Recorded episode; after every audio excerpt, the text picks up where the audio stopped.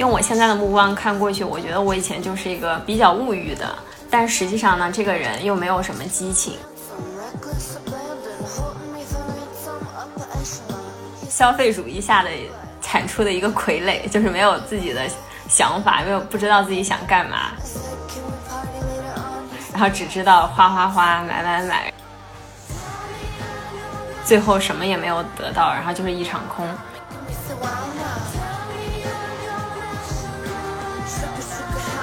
追求就是可以不工作，这个不能称之为追求，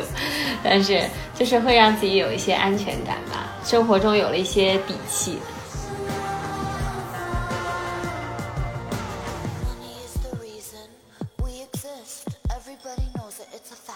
频道不同也能相融，欢迎收听活字电波青年调频栏目，我是阿廖。呃，我是小雪，不知道你被吸引进来的原因呢，是不是因为这个标题的前半段负债六万？嗯，但是今天呢，我们吸引到或者说是拉来了活字君小天啊，一起跟我们聊一下欠债、存钱和女性消费观的一些事儿。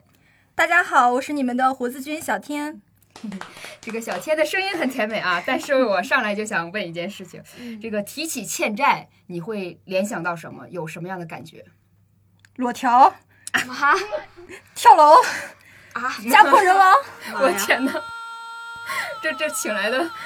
好，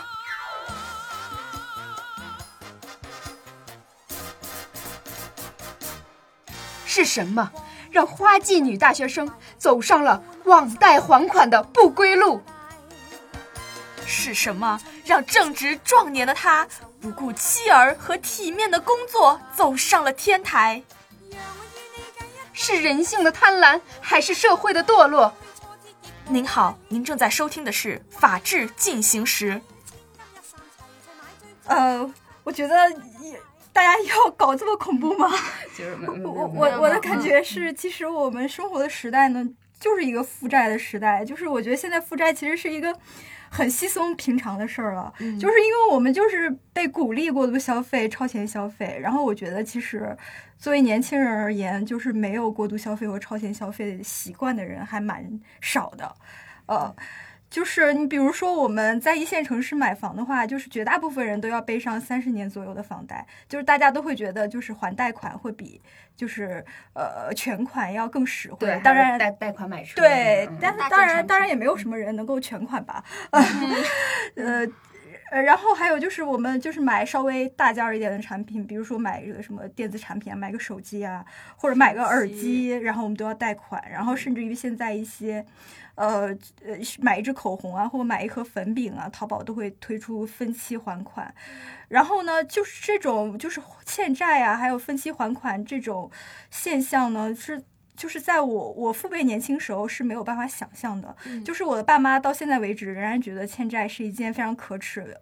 而且非常恐怖的事情，他们要是觉得就是如果他们有欠款的话，他们就晚上就睡不到、睡不着觉那种情况。但是我们这一代人对对待欠债的态度已经完全不同了，我们会觉得习以为常。但好像很多人觉得花呗都不算欠款，就是借呗可能有点严重。对对，然后我们就觉得就是信用卡呀或者花呗啊这些，我们日常欠债就是下个月发工资再还上啊，我们就觉得这是很正常、很正常。工资的搬运工是吧？对对对。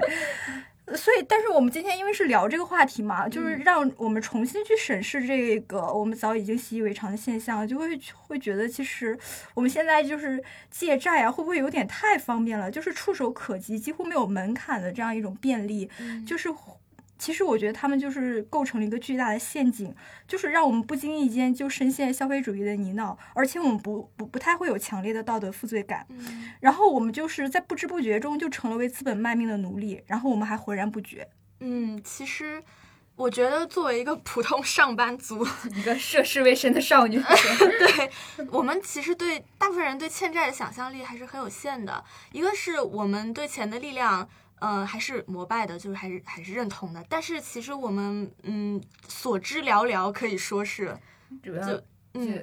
就不知道如何迅速的发财。对我们没有体验过很少钱生钱的感觉，是吧？暴富更不要说暴富这种事情了。嗯，当然我们也知道，就是金钱流动起来了，才造成了世界的繁荣嘛。嗯，然后再有就是呃，我们大家很多人是对欲望有保持警惕心的，但是这个其实太防不胜防了。嗯，就是说，嗯，刚才说那个贷款的，就是网贷的一些问题，就我们这最近也看了一些文章，就是，呃，有一些办卡的推荐办卡信用卡中心的人，他们也是为了自己的那个生计，然后不对，不管这个为了自己的钱业绩，对，他不管钱是从哪里来嘛，然后一层一层压呃下来的对对对，嗯其实，在过去，就是女人和钱，就是尤其是那个男权社，呃，就是男权社会里的那种对象化的一个一个存在。我就忽然想起一个笑话，就是有一个父亲问儿子说：“你人生有什么目标啊？”儿子说：“女人和钱。”然后他爸就是勃然大怒，你看你做我的儿子，你怎么这么没有素质呢？就是张口就是来这个哈，然后那个让儿子重重说，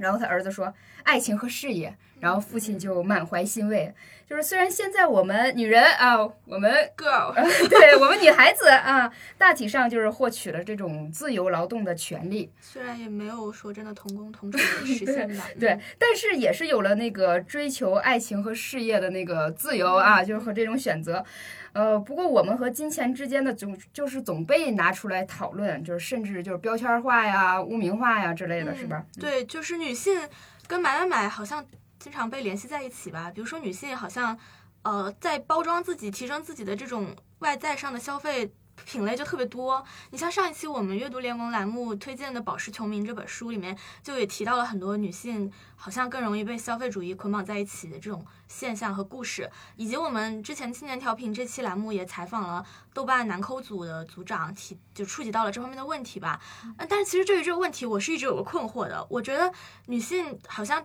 能够被称作日用品的东西，就是它可以购买选择的品类比男性需要的好像多。对，至少就卫生巾呐、我觉得卫生巾 是必必必需品，须刚必需品对对，但是是很多人缺乏意识的，其实女性很需要的这种东西。但那很多其他的东西是被建构的需求，对。嗯嗯，就就是各种更更偏外在的东西吧，就不要说化妆品了，很多护肤品了。对什么什么要拥要拥有小黑裙儿，要有什么很多各式各样的说头裙子啊，还有什么阴嗯影啊、高光啊、就眼影啊，我就觉得这些东西画上去真的是美的吗主？要是它是不是真的每个人都需要？有还是你你是真的需要，还是你只是被大家说的你也就心动了？嗯所以这个有这样的问题吧？嗯，现在我去看豆瓣那个抠门女性联合会小组嘛，我还能够看到不止一条帖子，大家也在讨论这个问题：到底哪些东西是女性的必备必备品？什么到底哪些东西可以做消费降级？哪些东西是不能省的钱等等？那我们之前也问到了男性男抠组组长他这个问题，他也。表达就是比较暧昧吧，他会觉得作为男性我没法说，但是其实我们可以 多少感觉到他有一点无意识的认定女生好像就更容易买买买，嗯，嗯，就但是我觉得就是认为女生都喜欢买买买，肯定是一种非常不准确的刻板印象。嗯嗯，就是首先每个人的消费欲望和习惯是不同的，就很难一概而论。你比如说，其实我在学校读书的时候，呃，就像是每每个女生，她会，呃，其实对每个女生而言，她自己认为的她的生活必需品也是不一样的。嗯呃，就像有的就是出身相对比较贫寒的同学，他会认为像什么擦脸油啊，就是面霜那些东西，他认为这些东西都是不必要的。哦，啊、就是呃，他觉得如果自己手里现在有生活费稍微充裕一点的呢，他可能会买好一点的洗面奶啊、面霜啊。如果稍微差一点，就是贫贫穷一点这段时期，他就可以用大宝，或者是如果手里实在没钱了，完全可以不用，清水抹一把脸都可以出门的。对，就是学校里我我印象比较深的一点就是，呃，在宿舍里最后借钱的那个肯定不是那个 生活费最低的那个，对，往往是他越最能买的那迅速个月光了嗯啊。第一个礼拜就花完了。所以说这个就是因人而异的。嗯然后还有就是，就像我们上一期在聊这个宝石穷民的时候也谈过，就是在因为现在还是一个性别不平等的社会嘛，那么女性作为凝视客体，她肯定更容易产生外表的焦虑，那所以就更容易被资本收割。呃，那嗯。所有的资本还有大众传媒，就包括就是什么化妆品啊、兰蔻，呃，什么小黑 瓶，什么啊、什么呃那个健身房啊，都又不断的在塑造一种就实现财务自由的就光鲜亮丽的都市丽人形象，然后。这个这个形象其实是很有蛊惑力的，就是它会去呃吸引着很多女性向这种形象去靠拢。那么其实这就会促使女性产生一种不自觉的被动消费。呃，当然，我觉得还有一个很重要的原因啊，很客观来讲，就是因为是在这种社会结构中，所以我们天然的会认为男性必须要承担更多的经济重重任，嗯所以说他，比如说他如果要成家。就是男方他要买房买车，那所以说男生可能会更易于去养成一种量入为出或合理储蓄的这种消费习惯。那么有些女生也许会认为她不需要为她的未来和她婚姻去储备这些，所以她就可以没有后顾之忧的呃买买买。当然这个呃我并不是认同这种现象。还是男权现呃这种视角下男性也受到了一种压迫。，对，所以说就是不平等的这种性别结构，肯定压迫都是两性都可以感知到的。呃，另外我觉得其实还没有实现菜市场自由的女性还很多。嗯，就是他们可能要吃某种蔬菜，或者是想要吃某种水果，他们都要去想哪一种更便宜或更合算。就是，但是这一部分人呢，他们是没有话语权的，嗯，就是他们是沉默的大多数，我们是在媒体上是听不到他们的声音的。但是我们现在就能听到很多女生就是一直在喊自己很穷啊，然后自己是隐形贫困人口啊，自己是贫民窟女孩儿。嗯，那么这些女生其实我觉得她们都是初入社会，或者或者还是在高校中的这个预备中产阶级，就是她们对自我的想象，她们一定是要成为都市，起码是一二线城市里面的中产的这样一个群体的。呃，但是我们看不到这种富士康流水线上的打工女孩儿，她们真实的生存状况，就是她们也会关心今夏流行色吗？就是她们会关心最近流行的是什么样的妆容吗？是他们知道怎么样去呃模仿什么日系的宿醉妆和韩系的什么蜜桃妆吗？所以说，其实对他们而言呢，呃，这种消费主义其实呃，我觉得渗透不到他们这个群体的。但是我我会觉得话，就像你刚才说的，就是因为无论哪一个阶层的女性，她都是就是被凝视的那个客体嘛。呃，虽然就是她们是所谓的就是可能是打工女孩之类的啊，但她们之间也有。他们的流行和爆款不一定叫韩系或者日系，就是也许就是中产眼中的那个地摊儿，也是他们的那个快乐的源泉，就是都在为自己的那个外表焦虑着。当然，很多那个中产阶级，他肯定呃，就是预备中产阶级，他不是精准的扶贫对象，但是深陷买买买呢，他们那个财务状况也一样都是危机四伏的，然后感觉非常空虚，就是虚空的感觉。呃，每个人呢或多或少的也都想在这个困境里找一个呃所谓自我实现的一条道路吧。然后今天呢，我们就想听一个女生叫 n i c o 她的故事啊、就是开篇中，就是你听到那个自称是消费主义下的傀儡 girl，在六年间从负债六万到存款理财大概应该有六位数的这么一个经历啊，我们听一下。我大概是从上大学的时候就办了信用卡，就是那个时候我就开始用卡消费，而且我从小到大基本上是花钱是非常大手大脚的，就是我我也不是说很富有啊，就是一般家庭，但是我完全没有攒钱的习惯，就是你给我一万块钱，我当天就能给你花完，然后我后面可能，比如说我上学的时候啊，你给一个月生活，我那时候那两千块钱，但是我基本上可以一周就把那两千块钱全全花完，剩下的三周全部都吃土，这个就是我的一个消费习惯，这是一个前提啊。那其实我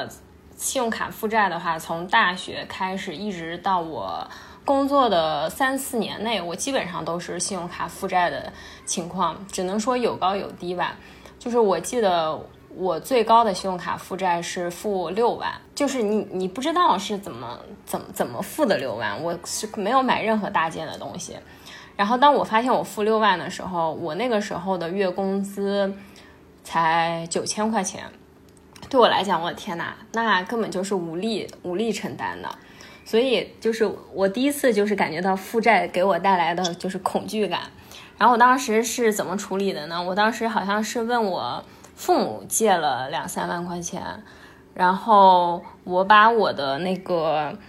呃，就是可以取的医保卡里的所有的钱都取出来，然后我就把我这部分的信用卡给还清了。然后我印象特别深刻，当时我跟我爸妈说这个情况的时候，第二天我妈给我，就是他们当时当下的就是很担心嘛，就赶紧把钱借给我，然后我去还款了。然后但是后面我妈又给我打电话说说，就是我爸因为这个事儿，就是一夜都没有睡好觉。几乎没怎么睡，他就觉得我这个人就是这辈子完了，就是怎么可以就是在还工作的情况下负债到把医保卡里的钱全部都取出来去还债，好像哎，因为我当时已经有有那个老家的房贷，我好像把公积金的钱也取出来还还债了。反正就是我爸在我看来，我我这个人的人生已经完了，你知道？就是他们会特别特别的担心，然后我当时也也会比较失落。但是说实话，这个事情对我的影响并不是特别大。我之后还是没有任何的规划，还是就是月光，还是就该吃吃，该喝喝，该玩玩。当我呃真正就是有特别大的转变的话，差不多是经历了。就是两件事，三个人。第一个其实是因为我后面我差哎，我哪一年交跟跟我现在男朋友在一起的？然后我刚跟他在一起的时候，其实那个时候我已经算比较收敛了。那那时候信用卡顶多也就欠个一万多块钱，一两万这个样子。他跟我是截然相反的两种消费消费观，就是我是很大手大脚的，然后他会生活的比较有，就是当时我看来是斤斤计较加抠门。现在在我看来的话，就是有规划的花钱。他是从来不会去买那些就是乱七八糟的东西，然后或者是冲动性的消费。就比如说我们俩一起去逛街，看着一双鞋，我们都觉得特别好看，就是他也很喜欢。但是他突然想这双鞋可能工作当中或者生活当中并不能够常穿到，不是特别实用，他就会不买。然后我就会特别不理解，你为什么不买啊？那么好看，要不我给你买，我送给你。你知道，就我这种人性格，就我送给你好了，但是他，你送给我我也不要，他不实用，我就是我就是不要它。对它再好看，但是我生活中它我用到的概率很低，所以我不会买它。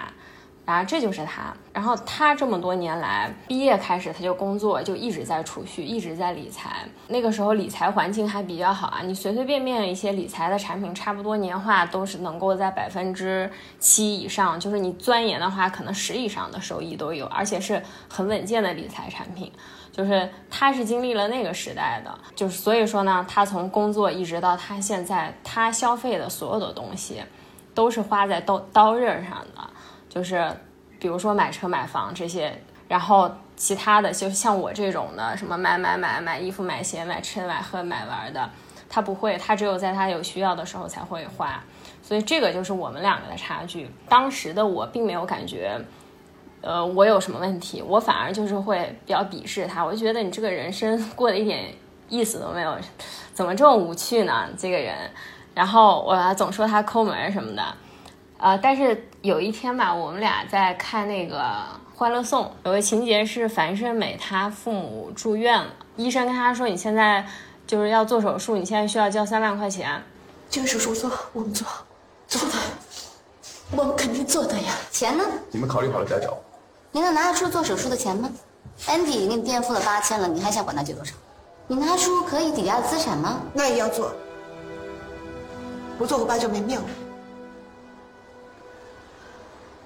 我这就打电话借钱去，然后去给他父父母交了这个看病的钱，然后我当时看完之后，我就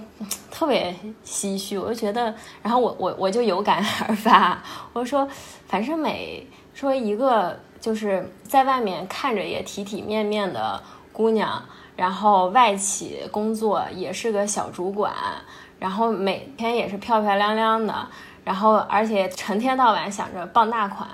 怎么会连三万块钱都没有？我说真是有点悲哀啊！然后我看电视的时候，我还在那说，然后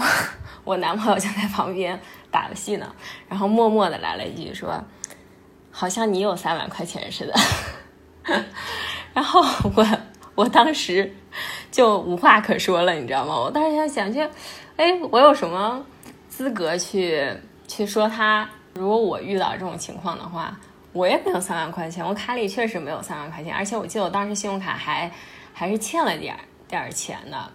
然后这个是让我心里就是稍微种了一颗种子。我当时就会想，如果说这个时候我遇到了父母住院呀，或者一些棘手的问题的时候，我是没有办法应对的，那这个时候我该怎么办呢？对，然后我当时只是种了一个种，埋了一个种子，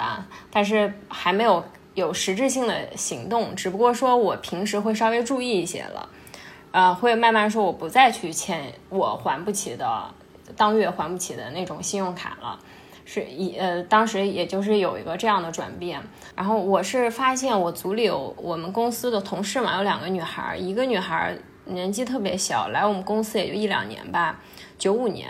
我记得她的工资就不到一万块钱，她是平时生活非常节俭，就是一个很开朗、很阳光的女孩，而且就是非常的积极向上。我之前我们聊天的时候，她会说，我每个月给自己规划的生活费是八百块钱，然后我当时听到我特别惊讶，我说八百块钱，我说这怎么活呀，在北京？然后平时我我们去买一些东西啊。买一些包包啊、衣服啊什么的，然后他没有任何的感觉，然后他也不会觉得自己比别人差点什么。但是对他来讲的话，他每个月能把这笔钱存下来，对他来讲会更开心。但是我当时只是觉得他生活太太节俭了，我觉得没有必要这样，就是有点太过分了，就有时候会失去很多生活的乐趣啊。当时我，包括大部分人都会这么想，也是这种消费主义自欺欺人的一一个想法吧。然后。后来过了，我也我也没太放在心上，因为别人的生活方式。后来他来我们公司两年之后，我们又聊天，呃，聊那个最近大家买什么理财产品，然后他他就突然就是顺口去说嘛，说因为我现在呃有二十万二十多万的积蓄，我不知道放在放在哪儿。我当时瞬间我就觉得啪被打了一巴掌，你知道吗？因为他一个九五年的小孩刚毕业来我们公司工作两年。然后存款二十多万，然后我当时基本上还没有什么存款的情况下，而且我的这个呃什么工作资历还比他早了几年，我当时就想啊，我说我说天哪，就是给我一个很很震撼的感觉，你知道吗？我就觉得，呃，第一就觉得他还真的是蛮厉害的，第二就觉得我这几年在干嘛？啊，然后，但是我当我在心里当时内心是非常纠结的。我说，难道我要放弃我现在的生活方式，说为了存钱，就是而去存钱，而去牺牲掉我生活里在我看来很多的乐趣吗？当时我一直在心里在做斗争，说我要不要去借鉴一下他的那种生活方式，还是说我就是我不要委屈自己，我还是保持自我就好。结果当时有点纠结。然后后面呢，这个时候又出来了第二个同事。第二同事，然后我们也是在大家聊天的时候，她就是一个呃白富美的女孩，然后跟我年纪差不多，工作资历也差不多，就是我们正常也会聊天去聊我们旅行啊，就是女孩子喜欢的那些东西啊都会聊，但是后面我发现这个女孩。他最喜欢的话题就是他每天就是我们有空闲的时间，他就抓着我跟我去科普他最近买了什么理财产品，买了哪只基金。然后比如说他去年美股年化收益二十百分之二十，就是他说到这些的时候会特别兴奋。然后我们就我就跟他聊了一聊这个金钱金钱观这个东西。然后他又跟我说，他说对我来讲的话，买名牌。或者买衣服、买包包，已经激不起他特别兴奋的点了。对他来讲，反而是他去理财，他去做一些规划，他去让他的钱生钱，带给他的这个精神上的刺激是会更大，他会觉得更开心。然后我们就是默默的交流了一下存款，当时他的存款已经有差不多七位数了吧。然后我当时就觉得特别惊讶，我就啪。左脸刚被打完，右脸又被打了一巴掌。我就想，我靠，这些年我都在干什么呢？就是我觉得我被这个时代这个抛弃了。我觉得我的思想还停留在那个学生时代的那种观念。我对这个人生，对自己的生活没有任何的规划。当别人都在往前走的时候，就是我还在这里。然而别人已经对我所在意的这些事情，并不是那么。感兴趣了，我突然觉得我平时喜欢的那些衣服啊，那些包啊，都就是看着他们，我就觉得自己好傻缺呀，就是那种感觉。然后当然啊，有一些消费观是很多年累积下来的，你也没有办法一下子全部都改变的。但但是这个思想斗争还是要经过一段时间。我又买了一个包，当时我看着代购翻翻翻，我就买回来。那个包到我手里之后，我当时第一次感觉到我。我以前那喜欢的东西，现在这我现在这个喜欢了好几个月的包放在我面前，我一点感觉都没有，就没有开心，然后也没有啊多喜悦的那种感觉，就是有一点无聊，然后有点无聊，然后从这个时候开始，我就觉得说我不能再浪费我的时间浪费我的金钱，然后我就我就开始尝试储蓄吧。其实那时候还没有到理财，我只是开始尝试储蓄而已。当时给自己定了一个规划嘛，我每个月拿自己百分之五十到六十的这个收入去去储蓄去存起来。然后储蓄了一年之后，我发现嗯还不错，就是我很开心。就是我最后看到那个金额累积起来的时候，我就觉得啊。就是我有钱了，但是后面我又算一算，我有点失落。我就想说，照这么储蓄的话，我得存到哪辈子去啊？感觉这么死存下来，这个金额，你说离离什么？别说离什么亿万富翁，离离百万富翁，离七位数你都要差差一截呢。然后我就说要还要存存存很久呢。然后我就开始就是跟同事聊天嘛，就会去聊一聊，学习一下，就是别人。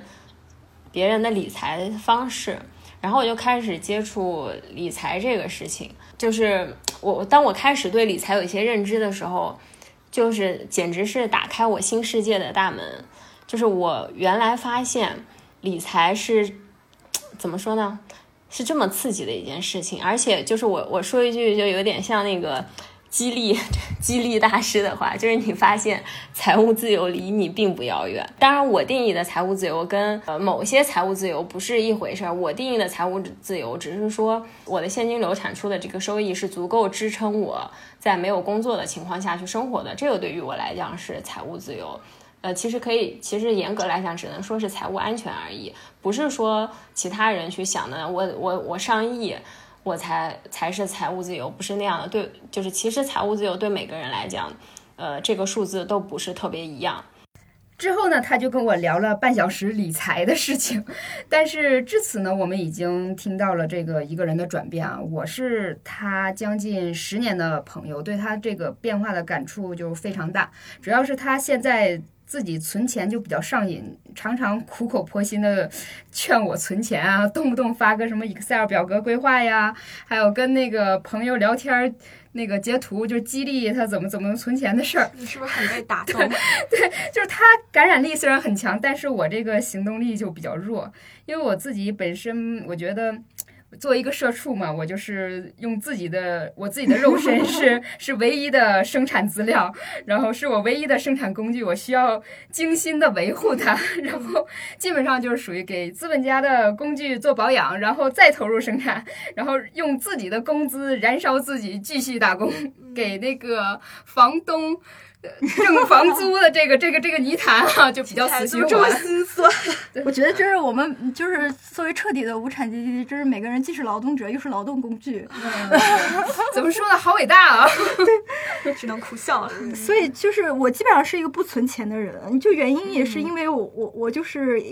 也就是呃对这个社会非常悲观，因为我觉得就是我觉得就是。买买得起房的人，呃，就付了首付的人，我觉得他们就是做了奴隶。然后像我这种付不起首付的人，我觉得做奴隶想做奴隶而不得，奴隶而不得。对，所以我就觉得，呃，就是攒钱是没有什么意义的，就是它对于我实现。阶级的跨越和提升是没有什么意义的，因嗯，当然是以最根本原因是因为我赚的也非常有限，呃，当然是呃也是因为是在这样一个阶级固化的社会中，我作为一个无产阶级，我肯定是只能赚到非常些微的被人剥夺完剩余价值之后的一些呃一一一些一些呃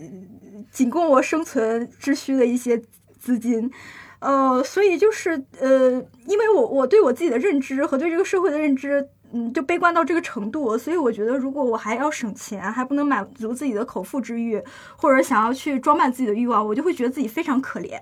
呃，然后我就会非常同情自己，然后整个人状态就会很丧，就没有办法持续劳动，然后，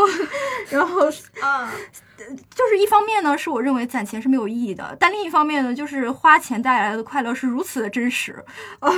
如此你的丧了，对对，又如此的触手可及，所以我就是选择花钱了。嗯，当然我现在的嗨点呢，可能不是在于我怎么样苦苦的去攒钱，而是我怎么想办法去提升我的能力啊，然后创造更大价值啊，呃，去赚更多的钱。我觉得我这个是目前会让我觉得比较热血的一件事。我觉得也还挺有同感的，就是两方面吧，一个是你说到提升价值这方面，就是花钱确实能带来快乐，然后但是确实也有很多快乐是不是消费带来的嘛，然后再有就是你提到的这种悲观的感觉，其实我也很理解，就是。也可以说是一种虚无或者丧，我也很怀疑储蓄的意义。我我觉得可能自己也算是节省的人，然后我也能理解存钱是有快感的，就是你看那个数字上涨嘛，觉得都是你拥有的。然后，但我也没有很专业、很有意识的去理财。当然，其中主要一个原因就是我以前是省不下钱的，就我压根儿没有储蓄这个东西，然后我也就没有理财可谈了。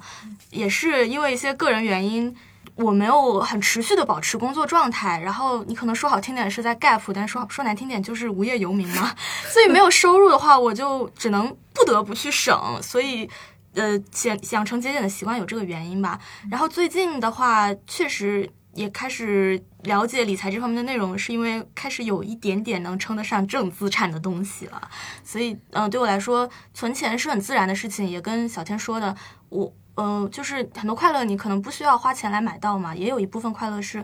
嗯，所以我就把这个钱拿来省下来了。呃，但是呃，我也知道我自己存钱不花，根本上不是源于我有很明确的储蓄目标。就嗯，我也很怀疑是不是储蓄能够跑赢物价上涨，能够真的实现比如财务自由。然后像 Nico 他的故事的话，我也很好奇他是怎么省下钱的，以及他怎么看待理财这样的事情。我现在不会再有我以前那种眼光了，我去觉得啊理财啊，每天盯着那些钱啊，就看是一件很是俗物或者怎么样。通过理财吧，就是我们每个人可以离自己的梦想或者是愿望吧，可以让自己就是更进一步。嗯，反正我觉得是一件特别美好的事情吧。我因为我之前没有详细的去算算过啊。生活中一些克制吧，就是我觉得主要还是说，由于我物欲的消失。以前我可能，比如说我这月工资一万的时候，我就会去买奢侈品的包、奢侈品的鞋，就是，然后我我买东西很很很没有节制。比如说我去买衣服的话，我也就是花钱大手大脚买会比较贵的。但是我现在不会了，我觉得在至少在衣服和奢侈品上面，我省下来很多钱。就是我现在。买衣服，我以舒适为主。首先就是快时尚的东西，我都砍掉了，就是我不会再去追求那种快时尚的流行了。就是很多东西，比如说大家平时都会买的 Zara 这种的，基本上就是今年我这一季穿，我明年下一季我可能就不会再穿了，而且它的质量不是特别好。然后买回来之后，我大概率我是会后悔的，因为我会发现，就是要么就是这些衣服我有其他的是可以替代的。要不然的话，就是我觉得这个衣服你可以放到打折以后买，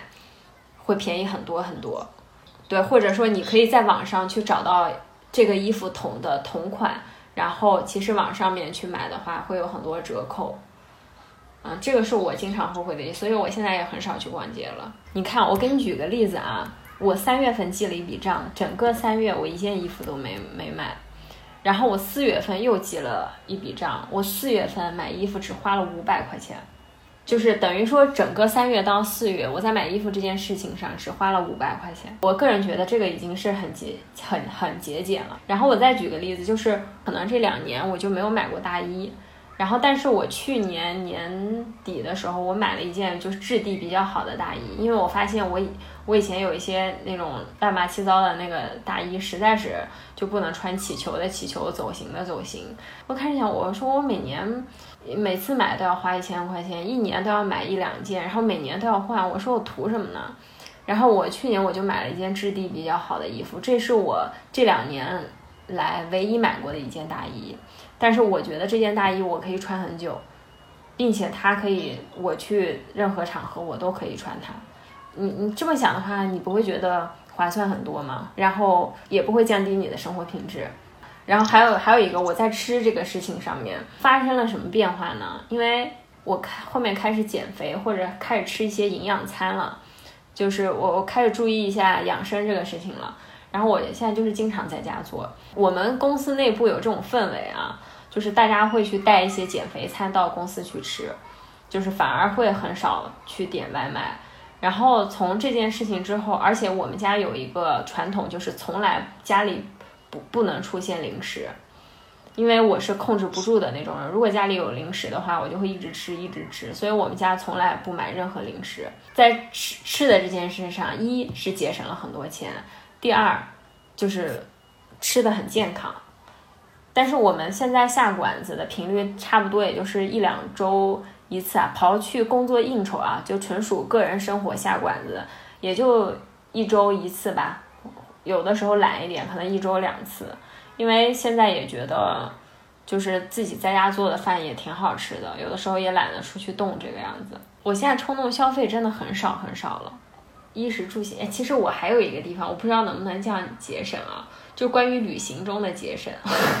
就是我每次出去旅行的时候，我都还玩的挺好的，而且我不属于那个穷游的类型。但是呢，我每次的花销其实并不是特别的大。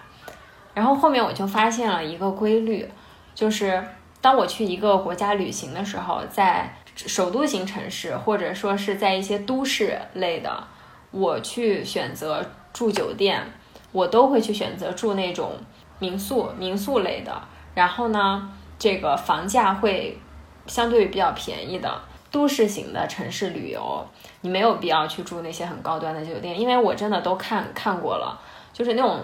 就算高端的酒店，像东京、大阪这种城市的，它的面积也就是十二十平左右，就是它它那个土地也就那么大，就是本身城市就很拥挤，你哪怕我去花七八千块钱住一晚上。那个酒店平撑死不超过三十平，就是可以把这部分的钱节省下来，就是留到你去到度假型的城市。就是当你去到度假型的城市，它的酒店或者一些房价是很便宜的。我忘了是哪个城市了，反正森林啊、岛屿啊这种城市，然后一千一千出头。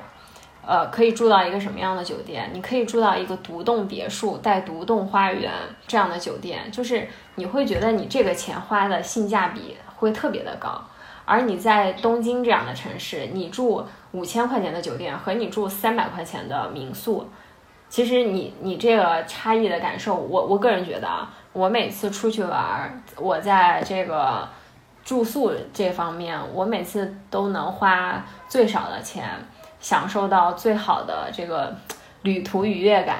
嗯，再举个例子，就比如说，就是嗯，我有时候会喝点小酒嘛，不是酗酒啊，就喝点小小酒的那种。那我们以前经常会跟朋友约去酒吧坐一坐，聊聊天。那其实也这个花费说大不大，说小也不不小。然后现在的话，呃，我 get 一个新技能，就是我自己会在家调鸡尾酒，而且我调的真的蛮好喝的啊，各种花样都可以。嗯，然后，然后两个人在家调一点鸡尾酒，我觉得，呃，生活情调氛围也会比较好。所以这部分我也省了很多钱。我们现在，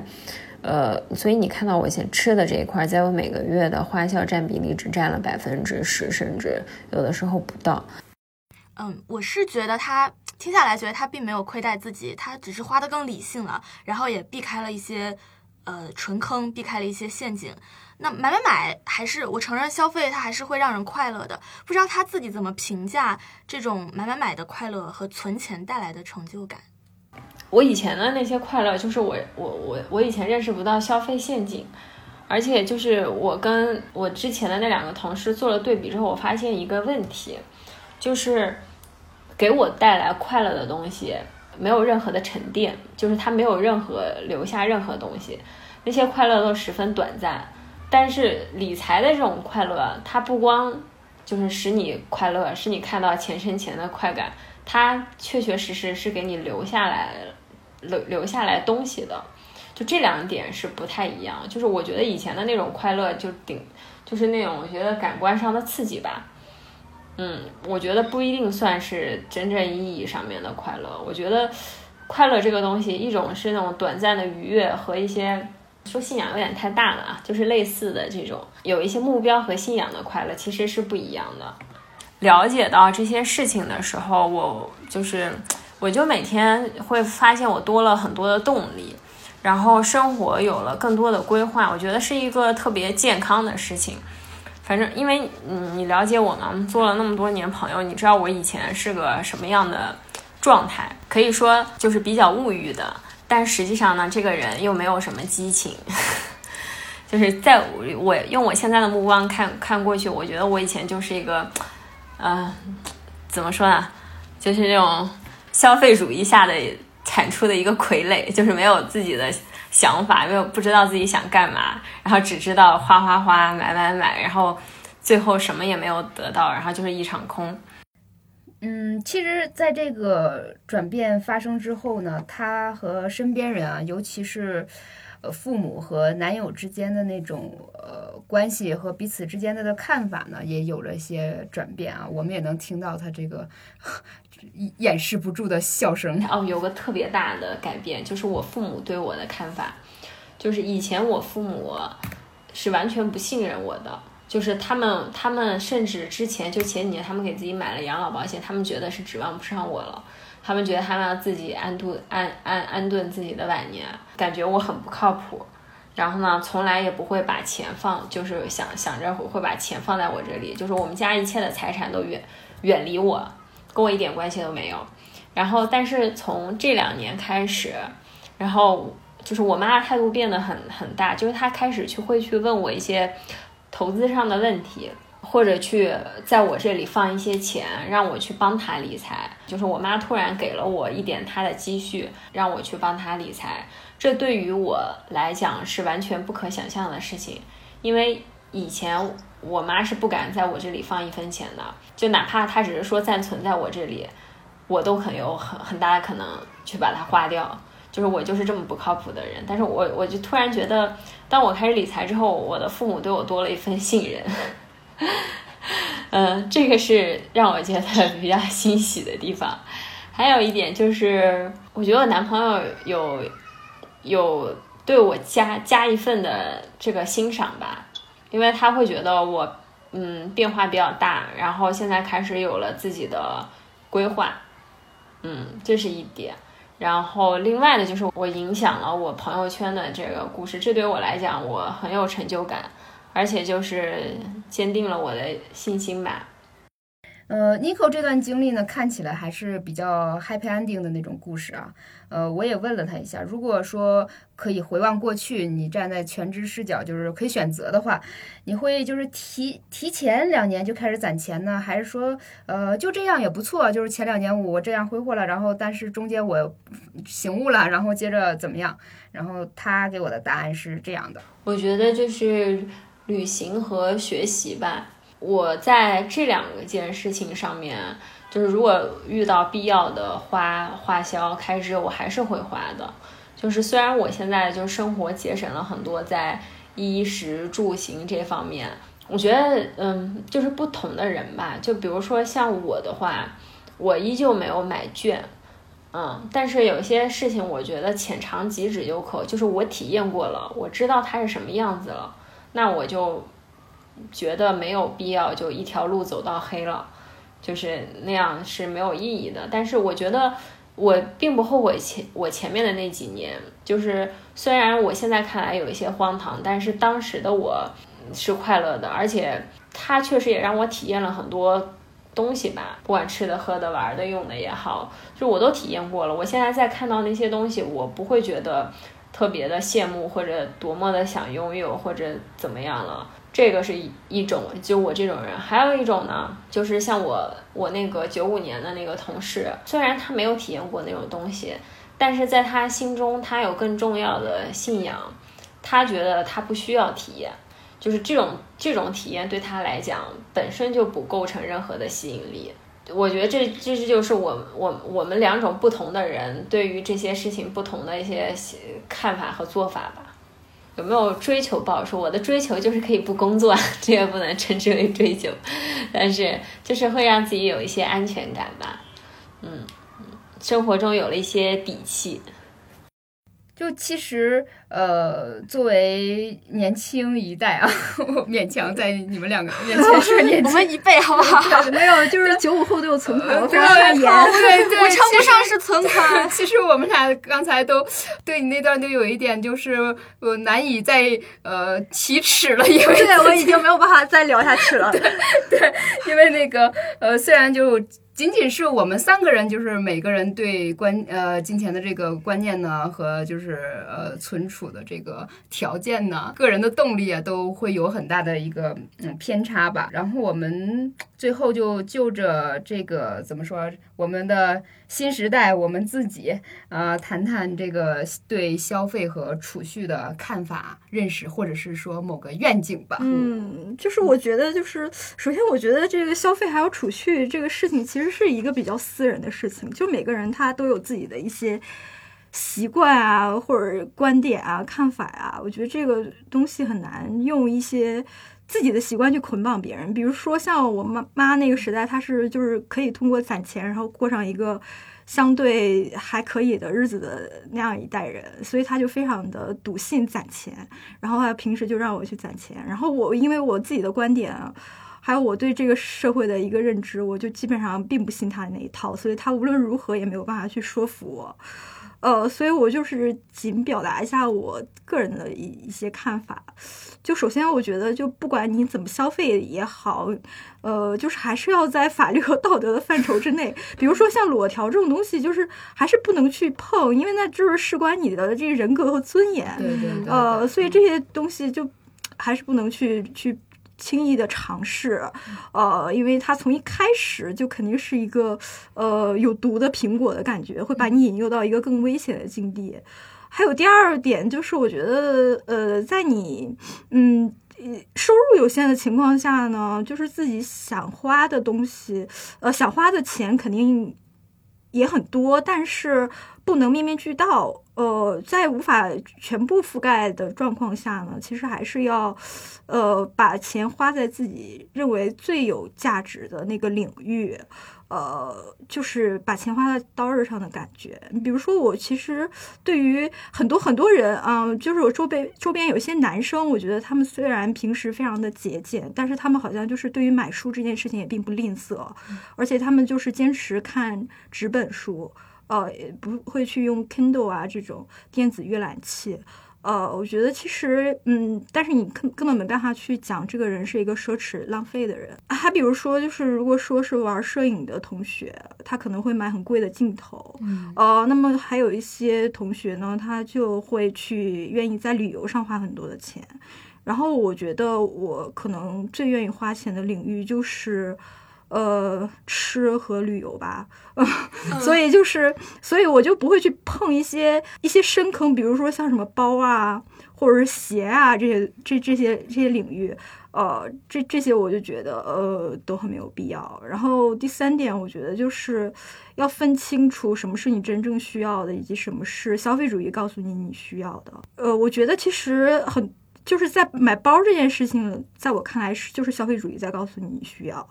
呃，因为我不不知道那个包是什么材质构成的，它为什么就能价值呃几万、十几万甚至几十万？就多少是品牌溢价的成分，对对技术。所以我就觉得它其实只是你想去购买一种嗯，就社会身份啊、自我认同啊，但这个东西没有办法通过购买来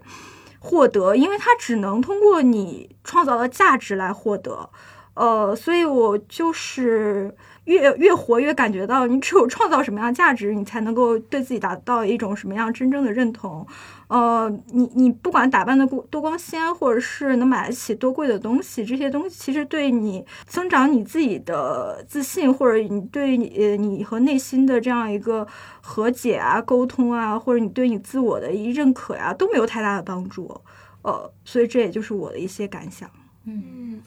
其实我跟那个 Nico，呃，他最后的表达其实有点接近，因为他说，呃，他在学习和旅行上的钱是不不会省的，就是一个是长见识，一个长知识嘛。嗯，当然我我觉得我暂时还没有达到这个理财的这个想法和地步，也没有这个本金，但是那个，嗯，我会觉得无论如何，就是投资自己还是最重要的，就是。不是说我给自己穿了多么光鲜亮丽的衣服，或者让人看看上去很美的样子，只是呃，我拿这个钱去，当然也是说买书啊，或者是说上什么什么课呀，或者是说给自己的一些空闲啊，然后让自己保持一个比较好的状态。还是那句话，我是我自己的呃生产力，然后是自己自己作为一个人力资源的话，拿呃就是也珍重这份资源吧。嗯，我大概还是这样想。我的话，首先就还是想讲。呃，我们刚刚提到所谓女性好像更容易被消费主义绑架的这种认知，呃，但其实像小天刚刚也分析了，我们刚刚也分析了很多客观原因导致这种现象的原因。我是觉得这个是不是客观上的真相，还是嗯有待佐证的吧。但是就是不要这样去比较，是不是女性比男性就更容易被消费主义绑架？呃，你更不能去因为这样的认识就去鄙视女性，然后觉得。女性普遍都是庸俗物质的，去扣这样的帽子。那比撇开这个比较的层面，呃，还是觉得女性，当然我们每一个人吧，不要说女性了，每一个人都应该更有自觉的去看待自己的消费。我是觉得，不管你是主张我买我快乐，还是主张我省我快乐，我觉得都很 OK，都很棒。关键就是是不是你足够的有自我觉醒的意识，是不是真的认清了自己的需要，然后自主的做出了这些决定，而不是受其他人、受社会风潮的影响，甚至是受到商家的蛊惑。然后我想说一下，我我的存款根本称不上是 投资本金，真的就是所谓去了解理财产品，也都只是，其实我就觉得比存银行要好一点，投一些什么稳健的，根本就跟就就跟余额宝差不多。你这种不露富的这种品质，能证明你之后就是个有钱人。我这。哎，不过我真的资本家，资本家，天哪，必备资本家。不过我真的也很好奇，就是 Nico 他他关于理财的心得什么的。呃，而且呢，我还想补充一点，就是这个社会风潮当然也总是在变，就包括呃买不买房，现在也根本不是一个。男人所谓就是他一定承担的事情，有很多我身边的女孩子就是也是这么竭尽全力的想要拥有自己的一个什么不动产之类的。这个 Nico 呢，他之所以攒钱，他自己还没有完全说这个原因，可能他忘了啊。我 我记得我记得他之前就是。那种很怅惘的表情，就跟我说啊，我男朋友他自己有好几套房子，我竟然一套没有，我一定要再婚前攒出自己的套房子，这才是真正自对我当我当时那个还劝他，我说这这就就不太可能嘛，你也别别想那么远了。结果没想到人家就是真的一步一步就奔着那个目标这才是当代独立女性，对对，嗯。就是差不多，我们这也聊了很长时间了啊。这个频道不同也能相融，嗯，这一期活字电波就到这里啊。谢谢小天的参与，感谢小天。啊，好的，我会常来的，拜拜，拜拜。